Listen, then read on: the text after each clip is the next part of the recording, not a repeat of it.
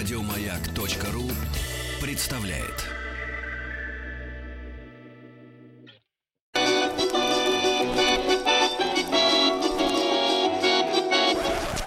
Конфетки-бараночки.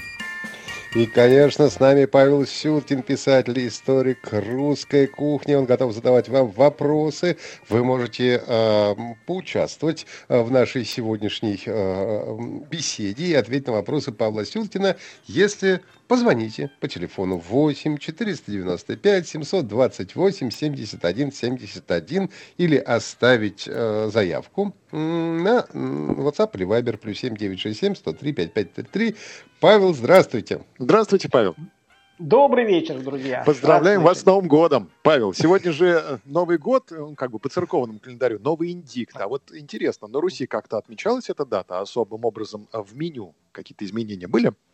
Ну, смотрите, дело в том, что э, Новый год, который отмечался в сентябре, ну, там uh-huh. он в разные числа был, ну, в связи сейчас с переходом дат, да, вот, он э, был э, до, э, знаете, какого года? 1492 года. А. Вот, а, то есть весь мир отмечал открытие Америки в этом году, а у нас перевели стрелки. То есть и у нас стали Новый год отмечать уже не 1 сентября, а, э, вернее, не весенний Новый год, а 1 э, сентября. То есть до этого Новый год отмечался по весне. Ну, как, так сказать, э, с началом как бы новой жизни, да, расцветением там почек и всего прочего. Вот. Как а при Иване Третьем его сделали на первое, ну, на сентябрь, ну, что логично с хозяйственной точки зрения, сбор налогов, сбор урожая. Так что вот как-то так. Угу. И до Петра мы жили так, собственно, когда на 1 января. Угу. Ну, в общем, яблочки, орехи на столе к Новому году, да, были всегда. Ну, в этом смысле, конечно, сентябрьский Новый год был побогаче. Угу. Хорошо. Э, вот у меня такой вопрос сегодня к Павлу. Э, у нас Павел скоро задаст вопрос нашим слушателям. Напомню, что вы можете позвонить и принять участие в нашем общении 8 495 728 7171. И речь пойдет о, об иностранных блюдах. И э, вот мне интересно, какое количество иностранных блюд вообще пришло за последнее время в нашу кухню? И наоборот, блюда, которые мы считаем иностранные, но на самом деле являются нашими. Ну, например, мы помним, что салат оливье – это, в общем, наш салат, да, и, в общем, беф строганов – это тоже э, наш строганов, а совсем даже не импортный. Ну, смотрите, все, конечно, относительно. Я вот всегда говорю, что нашу кухню можно как бы листать вот как книги, да. Вот представим себе, что одна страничка это вот, ну, там, сто лет, да. Вот э, сегодня мы все знаем, да, импортные блюда, да, всякие там пиццы, суши и все прочее. Вот э, давайте перелеснем на сто лет назад. Э, что это? Вот там 20-е, 30-е годы, советские времена, Микоян, все прочее. К нам приходят бургеры, к нам приходит консервированная кукуруза, майонез э, баночный, мороженое, которое делают уже в упакованных пачках, да, а не просто так. Все это в новость, в новинку. А, отслеживаем еще сто лет назад, еще одна страница, а, начало 19 века. Что все знать ест а, страсбургский пирог нетленный, пьет там шампанское, вдова Клико, устрицы. Все это приходит к нам вместе с винегретом, вместе с разнообразными там протертыми супами. Сегодня-то это кажется, что вот, господи, ну что, винегрет наш родной, а ведь он что, тоже... Что, винегрет не наш, получается? Да нет, ну даже, даже по названию, в общем-то, конечно, не наш. Вот. А перелистываем Петровские времена еще на сто лет. Опять э, приходят э, какие-нибудь паштеты, да, э, приходят э, копченые колбасы, сосиски, э, да чего там, только в Петровские времена к нам не пришло даже, даже картошка и... Павел, мы так договоримся, что и селедка под шубой не наша. Да, договоримся даже до такого вызывающего факта. Я бы сказал, что селедка под шубой, ну как не наша? Конечно, она придумана нашей хозяйкой. Нашей советской хозяйкой где-то в 60-е годы, наверное, 20 века. Вот, ну, конечно, понятно, что рубленый салат, э, ну, многие сравнивают селедку под шубой как винегрет, залитый майонезом, да? ну, отчасти, может быть, это и так. Вот, понятно, что и майонез, э, в общем, не совсем исконное наше блюдо, да и винегрет, прямо скажем, даже по названию, а не такое уж отеческое кушанье. Вот нам пишут, ну, что фильмы про деле... Шарапова мороженое между вафелек накладывали и отдавали. Вот. Но на самом деле вы не случайно э, начали разговор с иностранных блюд, потому что, в общем, наверное, э, наш первый вопрос, он и будет вот, посвящен этой животрепещущей теме. Иностранные и наши блюда. Ну что, давайте, наверное, выберем, кто с нами будет соревноваться. Давайте напомним э, наш телефон 8 495 728 71 71. Можно прямо сейчас позвонить и ответить на вопрос Павла Сюткина, писателя историка русской кухни. Можно оставить свою заявку на uh, WhatsApp и Viber плюс 7 967 103 5533. На самом деле вижу уже несколько заявок, и сейчас мы, может быть, попробуем перезвонить кому-то из наших слушателей, которые хотят ответить на вопросы Павла Сюткина. Павел, я предлагаю пока начать задавать вопрос, и э, в процессе кто-нибудь нам э, ну, дозвонится. Я пока могу не, буквально пару слов сказать, что вот мы с вами, ну, говорим уже, рассказываем там несколько месяцев, да, с весны, как начался э, вся эта коронавирусная эпопея, да, вот. Э, если, конечно, я так понимаю, есть постоянные слушатели нашей программы, и если им интересно, э, то можно прочитать просто наши книги с Ольгой Сюткиной, супругой по истории русской кухни.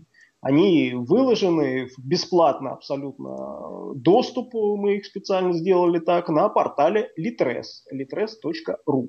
Так что всегда, пожалуйста, знакомьтесь. И, и, тогда, и тогда на вопросы будет отвечать в нашей программе и гораздо да, проще. Я вас уверяю, отвечать будет гораздо легче. Ну что, начинаем? Да, на связи у нас Татьяна Александра Сыктывкар. Давайте поздороваемся сначала. Татьяна, здравствуйте. Александр, здравствуйте. Приветствуем. Здравствуйте. А, добрый вечер. Павел, ваш тетка и Вахтанг. Очень здравствуйте. Приятно. Очень ну приятно. Что, давайте... давайте сразу включимся в работу, да? Значит, действительно импортные блюда да, а, в нашей кухне. Вот э, телятина орлов, так именовалась э, ву орлов, оно даже по-французски так звучит. Э, это блюдо, которое было изобретено во Франции в 19 веке. Вот. Э, все помнят, естественно, романы о знаменитом фаворите императрицы Екатерины II, но тут имеется в виду немножко другой Орлов дипломат Алексей Федорович Орлов, посол во Франции. Он как раз организовал поездку Николая I в Париж, Э, в свое время. И, кстати говоря, там же нашел э, молодого французского повара Урбена Дюбуа и пригласил его работать в Россию. Э, много лет он провел в нашей стране и, в общем, в благодарность за вот этот счастливый случай, счастливый билет, он назвал в честь русского покровителя новое блюдо. Телятину с луком, овощами, запеченную под слоем соуса бешамель. А, кстати говоря, блюдо стало популярным и в России, но э, это уже конец 19-го, а начало 20 века, новые времена и революция с телятиной, как вы понимаете, стало ну, достаточно плоховато. Вот. А слово бешамель, извините, помнили только старые повара. Вот. Ну, идут годы, и блюдо удивительным образом возрождается. Причем готовилось оно из самых, что ни на есть, таких советских продуктов, однако вот в названии несло тот самый импортный аромат. Что же это такое блюдо, наследник э, той самой телятины орлов, а, было у нас популярным во времена СССР? Давайте подумаем. Может, Бестроганов? Не Бестроганов? Ну, Нет, без... оно вроде как-то, так сказать, связано с фамилией Строганов, да, а. вот, а не Орлов. Они, конечно, где-то там были даже родственниками. Ну да, да, да, да. Не, вот, но, но и Беф Строганов, он и не поменял своего названия, он как был а, Беф Строганов, так он и сейчас. Нет? Так, не мясо а какое, что такое мясо по-французски? Давайте объясним тем, кто не застал его в СССР. Ну, там э, кусочки мяса в духовке готовятся с помидорчиком, с лучком, с сыром. Сверху обязательно там, в общем, овощи. овощи Майонезик. Мясо. Да, ну, ну сами, соус, да, сами готовили? Да, да, да, да. Было такое дело. Да. Ну что ж, должен, должен вас поздравить, действительно, абсолютно правильный ответ. Да, телятина орлов, она как-то видоизменилась в советские времена в мясо по-французски. Причем, ну, совершенно ну, фантастически. На сегодня э, вариант приготовления, то есть представьте себе, делалось, ну, во-первых, картошка, э, резалась, ну, такими монетками можно было ее подрезать, порезать, э, сверху укладывался лук, сверху э, резаная свинина, кусочки свинины, и сверху все это заливалось майонезом и запекалось. Ну, понятно, что ни одному французу запечь майонез э, в голову не придет. Вот, это должен был соус бешамель быть. Вот, но где Советский Союз, где соус бешамель. Вот. Не, ну с э, майонезом-то вкуснее, вкуснее с майонезом. И со свининкой получше. Вот, и блюдо действительно, вот, э, чего там, чего там говорить, вкусное, сочное. Лучшие воспоминания у многих о советской кухне связаны с ним. Так что поздравляю. Спасибо, Спасибо. да. Спасибо. Всего доброго. Но, но это у нас Татьяна выиграла, а Александр-то отмолчался. Давайте Александру вопрос зададим. Александр, придется вам отвечать на следующий. Да, конечно. Только, Татьяна, давайте, не помогайте. Давайте, Все, попробуем. Хорошо, хорошо, я здесь. Рекламы задать вопрос. Давайте. Угу. Готовы? Да. Да, да, да, готовы. От, отлично. Ну вот если до этого мы говорили о всяких там французских да, блюдах, да, то теперь вернемся в нашу вот отечественную, благословенную да, домостроевскую кухню. А, в записках графа Федора Петровича Толстого, русского живописца и вице-президента Императорской академии художеств, можно встретить вот любопытную сцену. Вот он описывает жизнь и быт другого члена вот, фамилии да, Толстых, э, ну, видимо, своего тоже какого-то далекого родственника, знаменитого библиофила Федора Андреевича Толстого. А, сам он был из мелкопоместных дворян, но разбогател благодаря браку со Степанидой Дурасовой, наследницей миллионного состояния своего деда, симбирского купца Ивана Мясникова. А, так вот, о быте этой семьи, а, что пишется в мемуарах. Из тщеславия граф Федор Андреевич Толстой не жалел ничего на обеды и балы, которые действительно были лучшими в Москве, чему не препятствовала и жена. Зато за вседневным ее обедом совершенно нечего было есть. У ней я в первый раз увидел, как за обедом вместо жаркого подавали жареные в масле. А чем таким жареным в масле, по- по-вашему, можно было бы заменить мясное жаркое вот в целях экономии? Давайте подумаем. Репа. А, жареные в масле репой, думаете? Нет, не артишоки. Артишоки. Ух ты. Это средиземноморский фрукт, мне кажется. Ну, я бы все-таки вернулся так вот на нашу отечественную землю. Подумал бы, вряд ли уж так артишоки были уж настолько дешевы в те времена, чтобы ими заменять... Это не печеный картофель. Кабачки. Что еще? Какие мысли? Кабачки. Картофель запеченный, кабачки. Так. Наш слушатели пишут, что грибы. Кабачки, хорошая мысль. Ну, они, правда, так все-таки нам проникать начали, ну, я имею в виду такую московскую кухню где-то уже во второй половине, наверное, 19 века, то есть немножко попозже. Но, думаете, вы в правильном направлении. Давайте еще что-нибудь Похожее такое на кабачок надо отеческое, Пакетоны похожи, баклажаны из, из кабачковых. Тыква. Тыква. Тыква. Вот. Ну, все-таки тыква, она такая сладковатая получается, если ее запечь, ну как-то... Начали, начали же с репы. Репа, ну, репа уж совсем. Ужас. Или баклажан. Так, ну, ну, давайте перебирать, перебирать. Что еще? Вообще, конечно, Павел, сложный вопрос догадаться, и вот я, я не смог, а мне, честно говоря. А мне кажется, надо подумать, чего было что, в огромном конечно, количестве. Сегодня мы что даже представить себе не можем, что это можно а, пожарить в масле. Вот Чего-то должно быть очень много, да? Это были заготовки, было много, это портилось, и это решили пожарить. Портилось. Да, интересно. Что-нибудь наводящее еще. Ну, то есть понятно, что это не мясо, да? То есть, ну, mm мясо менять на мясо для удешевления невозможно. Рыба тоже вряд ли, да? То есть все-таки это что-то из растительной, по всей видимости. Так. Так. так. И что Павел, же? Павел, Внимание. Огурчики. Еще раз.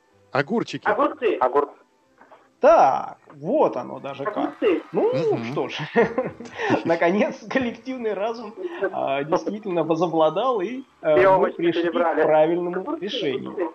Вот, при этом даже э, должен сказать, что у Толстого упоминаются жареные в масле соленые огурцы. Вот, э, Это как сегодня это жарить. представить, конечно, достаточно сложно. Я, кстати, Ну, специально же жарят. покопался, что же за огурцы такие можно было жарить. Оказывается, действительно был такой рецепт. Вот в словаре поваренном 1828 года я даже нашел его. Вот как он звучит. Огурцы же обжарь в масле коровьем с прибавкой лука, накати мясным отваром, смешанным пополам с уксусом, приправь перцем, базиликом и тому подобным, подбей соус яичными желтками. То есть, в общем-то, получалось на самом деле, ну, такой суп из топора, понятно, да, то есть огурцы там Надо- надо попробовать. были. Вот, ну, в общем, наверное, мясо в разгрузочный день заменить могло. Да, Александр, будьте, главное, осторожны. Будьте осторожны. Да, соленые огурцы вот могут брызгать в масле. она Да, попробует, э- сначала Татьяна попробует. Рецепт древний, мало ли что, понимаете. Сейчас здоровье у людей другое, уже к другим продуктам привыкли. Спасибо Надо большое, сварочную Татьяна. маску взять, потому что могут брызгать соленые огурцы в раскаленном масле. Да, как Павел заговорил про жареные соленые огурцы, я почему-то вспомнил вьетнамских студентов, которые у нас в общежитии жарили селедку из больших банок. Селедка, Вот этих. да. это, это железных. были сказочные запахи, конечно, из этого общежития. Да, да, запахи.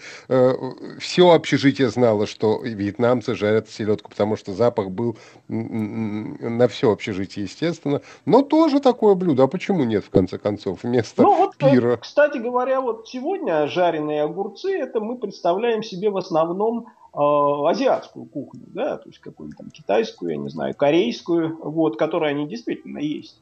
А вот из европейской кухни ушло абсолютно, хотя даже вот в 18-19 веке э, в английских, скажем, э, кулинарных книгах вполне себе можно встретить э, огурцы, жареные в кляре. Ну, Вот, и, ну, меняется, меняется кулинарная мода тоже. Ну, чешских хутопенцев помню, но они не жареные, они в уксусе, поэтому жареных, конечно, огурцов в жизни пока, слава богу, не попадалось. А, Ну, у нас... огурцы, кстати говоря, э, скажу э, радиослушателям, у нас завтра будет целая программа в 9.30. Там уже мы проговорим именно как раз про огурцы в русской кухне. Так что Ох. тоже присоединяйтесь к разговору завтра в 9.30. А, У нас есть Анатолий из Москвы. Анатолий, здравствуйте. Здравствуйте, Анатолий. Добрый день. Добрый день. У нас Добрый есть день. буквально... Меня слышно, да? Да, Я слышно, хотел Анатолий. задать один вопрос, который меня очень давно интересует. Так. Да. Как славянина, что же ели наши предки, что было основным блюдом наших предков до Петра Первого, до прихода картошки? Вот что это было.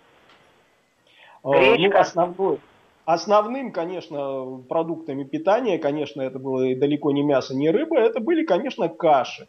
Каши зерновые, бобовые, сказать, горох. Э, Вот это все, естественно, было основой, ну, такой крестьянской, естественно, кухни. Мы говорим о ну, массовой, А вот да, нас не, не- боярской А- какой-нибудь. Вот. А когда нас, вы э, говорите хлеб. о картофеле, то замена ему, ну, во-первых, конечно, репа, ну и, например, корень э, сельдерея, корень петрушки, э, так сказать, в принципе, тоже вполне себе о, ну, отваривали, жарили. Какое там, место как- на столе занимал хлеб, да. Анатолий, по-моему, хочет спросить? Да, вот хлеб, у нас очень много поговорок именно про хлеб в основном. Да, там хлеб всему голова. Вот, э, Это ж доминантное было блюдо тоже. Нет, ну хлеб, конечно, да, ну это вроде само, само собой ра- разумеется, да, я просто про хлеб даже и не говорю. Конечно, да, ну это основа, бе- без нее никуда не денешься. С хлебом ели все. Кстати говоря, и, и далеко не в, э, не в, давние там какие-то века, а даже в начале 19 века э, русский крестьянин или там рабочий человек, тяжело работающий, съедал до килограмма хлеба в день. Вот представьте себе. Почему они не толстели тогда, а мы сейчас от хлеба так толстеем? Совершенно Работали. непонятно. Работали. Работаем по-другому. Понятно. Да, я, я попрошу Анатолия остаться, все-таки ответить на вопрос Павла Сюткина, но только после а, выпуска новостей. У нас сейчас новости на маяке, а потом а, а, а, еще будет один вопрос. Напомню, что а, писатель, историк русской кухни Павел Сюткин задает вам вопросы, на которые вы можете ответить, если позвоните по телефону 8 495 728 7171 или оставите заявку на WhatsApp и Viber плюс 7 967 103 55 33.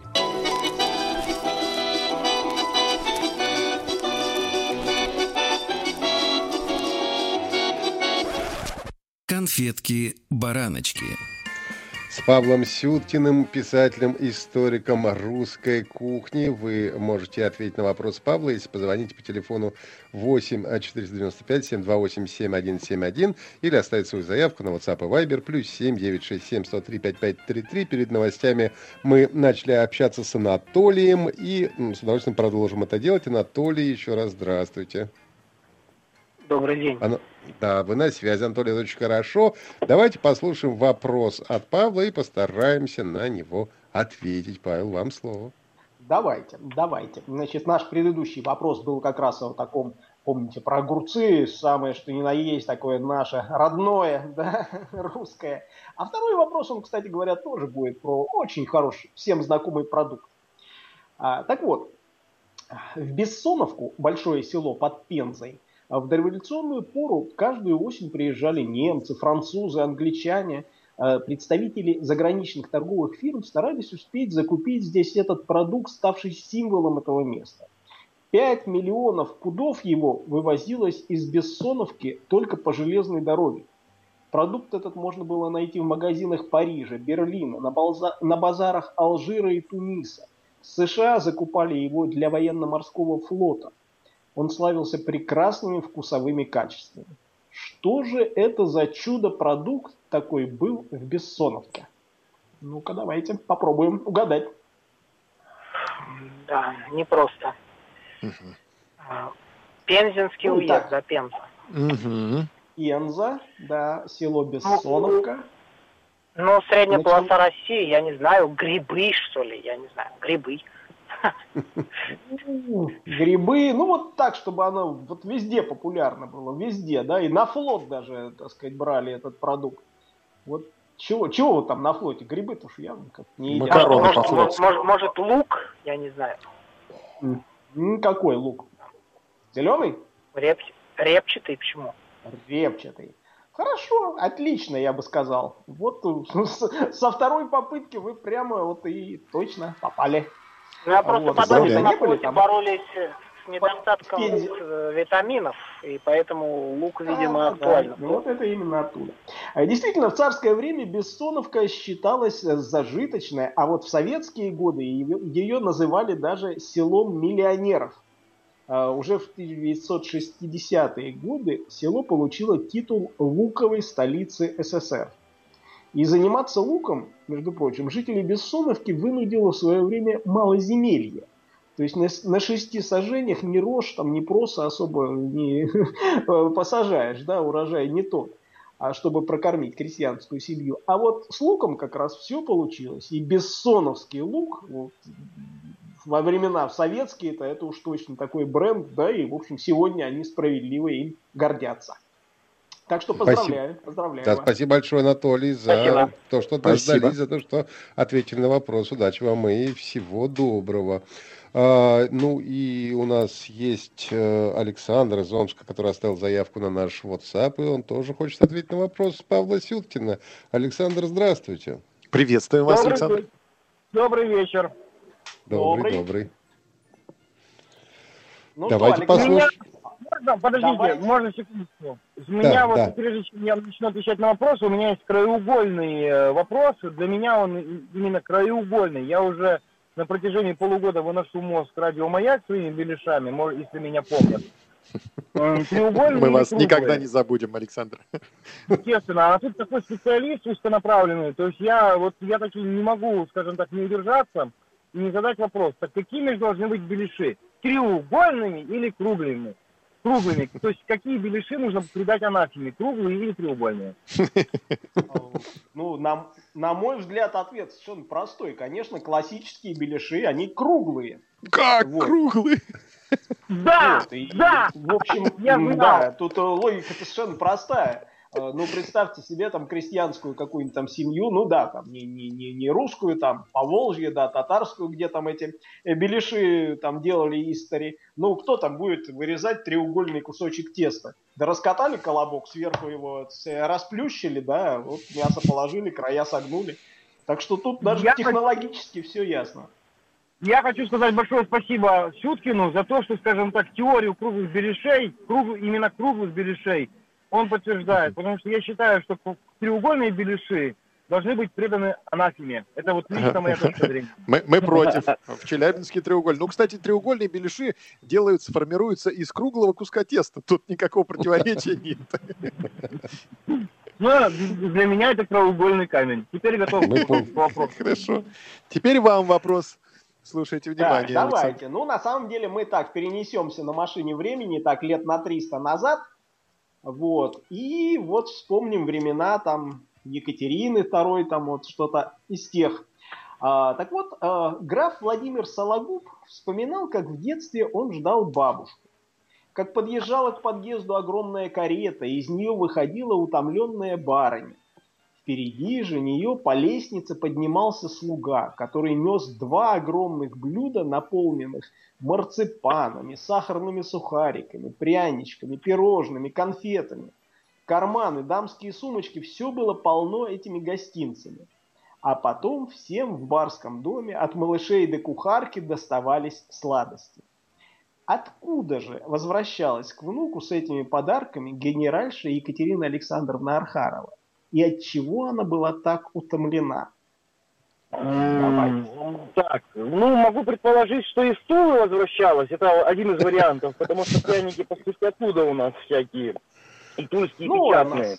Тульские пряники, да, ну тут же, видите, не только пряники, но конфеты, пирожные, там, сухарики всякие, марципаны, чего там только нет. Думаете, а, Александр, она в Тулу, ну, я, я Тулу думаю, каждый что, раз, да? Давайте небольшая подсказка. Это не географическое место так скажем, а, скажем, мероприятие. Да. Не географическое, а все-таки мероприятие какое-то. То, а можно еще один наводящий вопросик, э, вот чисто а такой это... вот. Оно регулярно происходило или определенное раз в год какое-то вот такое мероприятие? Ну, оно происходило регулярно, да, ну, я затрудняюсь сказать, там, сколько раз в год, ну, видимо, не один раз. Не один раз. Ну, откуда можно с пряниками-то возвращаться-то? Блин, елки-палки, ну, ну, с марципанами и прочим. Ну, сами, ну, не знаю, именины, если праздновать, то дарят тогда еще, еще, когда можно было, на светских званых балах каких-нибудь набирала она. Ну, ну да, да, так вот вы, в принципе, в том направлении идете, да? Ну, давайте как-то конкретизируем вашу мысль все-таки. Какой-то ну, один ответ дадим. Ну, я, скажем так, э, возвращалась от, все-таки от императрицы, потому что, скорее всего, потому что она была, вот эта вот барыня, бабушка, ну, скажем так, э, ну, то есть Екатерина, я знаю, была у многих людей, то есть детей, которых э, там были беспризорниками и прочее, крестной, ну, то есть там формально числилась, ну, и не просто формально числилась. И она, скорее всего, возвращалась именно со светского бала от императрицы, как, от, ну, да, от императрицы, и она, скорее всего, ну, какую-нибудь там, ну, не богадельню, а какой-нибудь все-таки сиротский дом содержала, и поэтому возвращалась именно с такими гостинцами от императрицы. Только у меня вот такая версия отве- от- ответа mm-hmm. есть. Так, а, ну, что а теперь правильный ответ. Практически правильная, да. Вот, э, действительно, бабушка возвращалась с придворного обеда, вот, и там э, вот интересно, что э, ну эти обеды, естественно, славились там вычурными всякими десертами, да, там выстраивались целые пирамиды там вот этих всяких э, конфет, да, да. пряников э, там сверху до пола, целые деревья, украшенные марципановыми фруктами, были выстроены на столах. Вот, э, то есть настоящая роскошь. Ну и естественно, конечно же, ну не пропадать же ей. Э, поэтому было, в общем-то, официально принято при дворе э, в те времена разбирать всю эту красоту после обеда на царские гостинцы. И на самом деле даже в бюджете императорского двора уже со времен Александра Первого была соответствующая статья на все вот эти э, подарки присутствующим. Так что бабушка приезжала с Без дедушки. придворного обеда э, императорского и вот дарила, дарила всем своим домочадцам эту радость. А дедушка оставался еще на балу. Ты, говорит, Ну, старая, не езжай было, вперед. вдов- вдовой дед- дедушка дома ждал конфет. По марципанам объясните, что это, что за такая марципаны?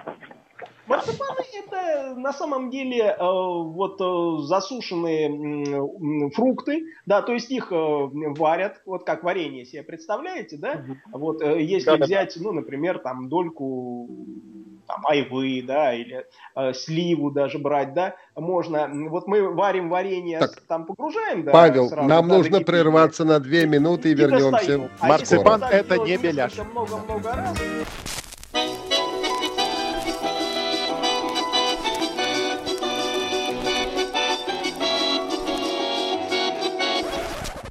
Конфетки-бараночки.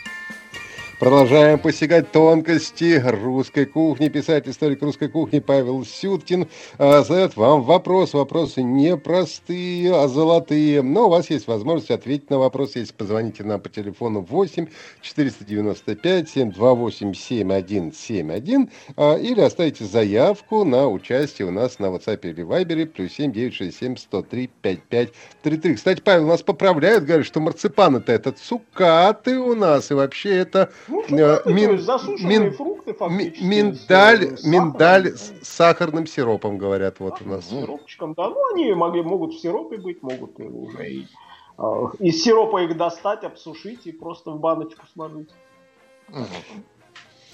У нас на связи Александр из Прокопьевска. Александр, здравствуйте. Добрый вечер, Да, Александр. здрасте, здрасте, уральские ребята. Здравствуйте, Павел. Здравствуйте, Здравствуйте. здравствуйте. Вопрос. Ну, давайте. Так, ну Слушаю что, внимательно. вопрос? Сразу? Давайте, Вопрос. давайте. За рога. Давайте Вот, вопрос. а, берем. а, Хотя я, в принципе, а, могу заступиться за Павла Степанов. Это были все любые там это фрукты в сиропе, вот э, и за, застуженные, как говорится. Да, да, да. Все, все мы помним еще даже в советские времена эти. А, помните, дольки апельсиновые? Это же тоже вот вариант тех самых цукатов. Да, Это да, да. мармеладки отголос- были. Отголосок царских дел. Да, да. Лимонные, Ну вот. апельсиновые дольки, конфеты такие были. Советские. Мармеладки Ну, даже скорее, о да. советских временах э, в этот раз и о советской всякой кухне. Вот, вернемся немножко в эпоху более близкую нам. Э, Так вот, вопрос. Этот советский бренд возник благодаря э, голоду конца 20-х годов. Конечно, это не голодомор, который последовал э, через несколько лет, но тоже, как говорится, не подарок. И одной из острых проблем в вот, создаваемой советской пищевой промышленности был квалифицированный персонал. Вот. Ну, как известно, конец 20-х годов, время коллективизации, и, в общем, многие, э, многие даже не сильно грамотные землепашцы как-то потянулись в город, в более сытные места. Вот они-то и как раз и поступали на предприятия пищевой промышленности. Ну, сами понимаете, народ не очень грамотный. Они по-русски читать не всегда умели, а уж там по-английски и вовсе. Вот и наклеивали на консервы этикетки, как Бог на душу положит. Не глядя на размеры и надписи. И, что удивительно, удачно получилось у них. Уже скоро век, как во всем мире знают этот бренд. Что же это за название такое возникло тогда, вот благодаря этой вот э, не особой-то грамотности э, наших работников? Давайте попробуем Ну, и- угадать. На ум приходит только килька в томате. Ну, вот она же как-то не сильно популярна за пределами нашей родины благословенной. Вот, а тут видите, даже и по-английски, да, и за рубежом везде он тоже популярен и известен, этот бренд. Что же это такое? А, да это тогда это... Нет, ну шпроты-то не идут никак. Нет, ну шпроту не идут, они и по-английски, по-моему. Нет, пишется, конечно, но нет, шпроты. Это не то.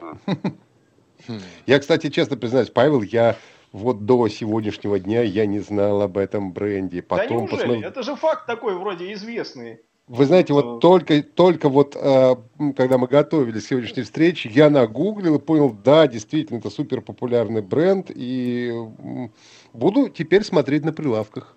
Вот, хм. если да, увижу, да, и вспоминать брать. самое главное эту историю, почему, собственно, возникло это название, которое, казалось бы, ну, ничего не значит, да, ничего не значащее слово. Ну, я бы, э, я бы, может, подсказал Александру, э, что э, в какой-то момент просто часть слова заклеили, и не получилось полностью это слово вот пропечатать на банке на консервной, получился этот название этого бренда. Я боюсь, просто без подсказок Александру очень сложно будет ответить. Да. Ну и давайте просто подскажем, что, ну вот, вспомним, какие советские продукты, бренды поставлялись за границу, вот уже давным-давно и пользовались там массовым спросом. Да кроме ну, водка, водки понятно, да, знаю. икра понятно. Что-нибудь еще а, было? А рыба всякая. Что? Морепродукты. Да. Угу. Откуда поставлялись у нас морепродукты? Ну, тихо, Астрахань. Так, так, так, так, тихий. Нет, ага. в, Астрахань хорошо, но в другую сторону смотрим, в другую сторону. Тихий океан. Вот я вот говорю, так. Тихий, Тихий океан, что-то Тихоокеанское. А, ну все, я понял. А вот так. то, что к нам вернулось-то, как их... Э, ой. Иваси. Нет, не Иваси. Иваси на самом деле это японское слово. Э, вот, насколько да, Все-таки как-то не удается. Ну, с другой стороны, давайте говорить откровенно, из всех вопросов это первый, который не угадали. Угу. Ну, он сложный, а Павел. Я он, не угадал его. Он реально Никто сложный, не угадал. тоже не угадал, Александр. Я ну что, открываем? Открываем. Ответ, да? Давайте, Открываем. давайте. А, так вот, а, на самом деле именно этим не сильно-то грамотным, голодным крестьянам, а, которые приезжали вот на эти фабрики пищевой промышленности, мы обязаны появлением бренда «Чатка». Крабы, крабы, чатка крабовые консервы. Или даже вот. снатка ну, его, да, читают? Благодаря сейчас. нашей там, ну, неразберихе тех лет, консервные банки произвели одного размера, этикетку с названием «Камчатка». Она была немножко длиннее, чем вот диаметр этой банки, поэтому ее наклеивали в нахлест. Вот, и так, что она закрывалась О, ну, частью вот это этого слова. очень интересный вопрос. Вот она чатка, откуда и возникла. А некоторые говорят, а, снатка. Это нет, Первое, что я не угадал у вас. Ну ничего, ничего, Александр, мы тоже не угадали, не переживайте. Спасибо вам большое за игру. Это был реально сложный вопрос, но правда, ответить на него было очень непросто. Спасибо мы говорим всем нашим участникам, кто сегодня отвечал на вопросы. Конечно, мы говорим большое спасибо писателю, историку русской кухни Павлу Сюткину, благодаря которому мы чуть больше узнали сегодня о русской кухне. Павел, большое вам спасибо. Спасибо. Вот. Спасибо, спасибо, до ну, новых встреч. И прощаемся. До завтра. Павел Картаев, Вахтанг Махарадзе. Всего доброго, хорошего До свидания. вечера. Еще больше подкастов на радиомаяк.ру